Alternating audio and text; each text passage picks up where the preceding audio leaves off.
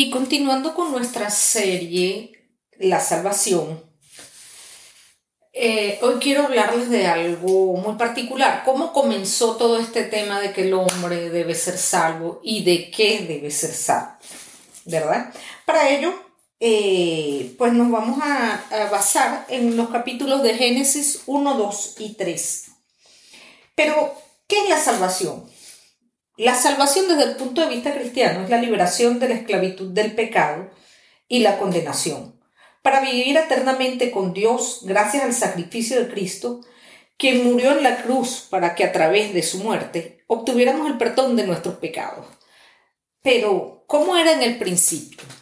Si nos vamos a Génesis 1, dice que en el principio Dios creó los cielos y la tierra, y que la tierra estaba desordenada y que a través de la palabra Dios fue ordenando la tierra.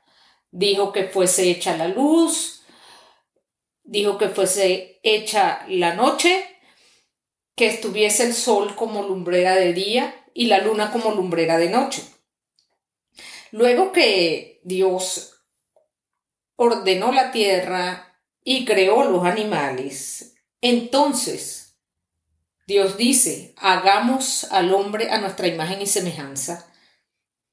Entonces Dios formó al hombre del polvo de la tierra y sopló en su nariz aliento de vida, y fue el hombre un ser viviente. Y puso Dios al hombre en, el huerto del Edén.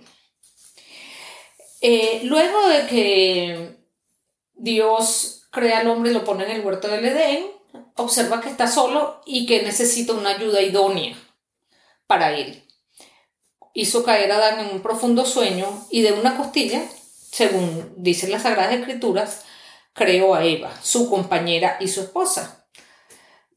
El primer mandato de Dios para el hombre fue el siguiente.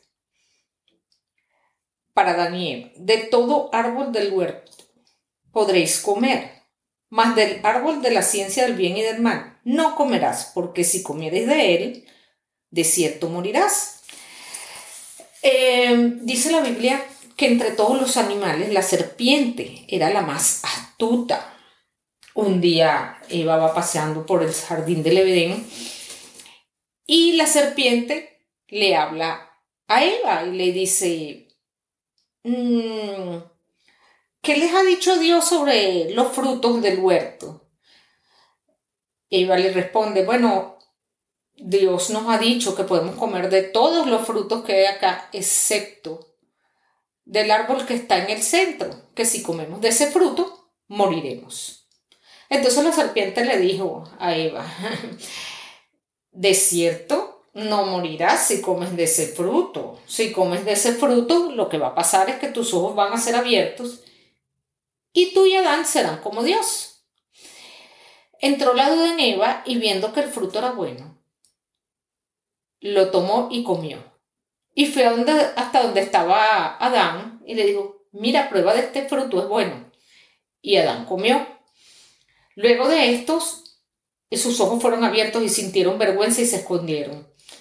Cuando ya era la tarde, Dios entra al huerto del Edén y, y llama al hombre, ¿dónde estás? Entonces Adán responde, eh, Señor, me di cuenta de que estaba desnudo, tenía vergüenza y me escondí. Entonces Dios le pregunta, pero ¿cómo sabes que estás desnudo? ¿Has comido del árbol que te he dicho que no comas? Entonces Adán responde, Eva, la mujer que me diste por compañera, me ofreció y comí. De inmediato Dios va donde Eva y le dice, Eva, pero ¿qué has hecho? Bueno, yo estaba en el huerto del Edén, la serpiente me engañó y comí del fruto. Va donde la serpiente le dice, serpiente, ¿qué has hecho? La maldijo.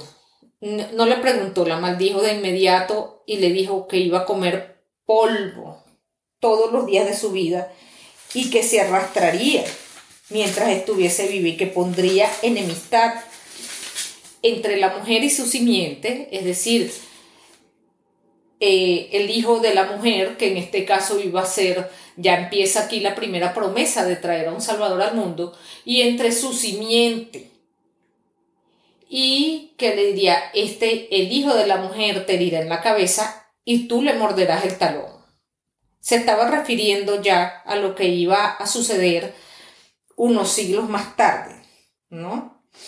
Eh, cuando viniera ya la persona que iba a salvar al mundo.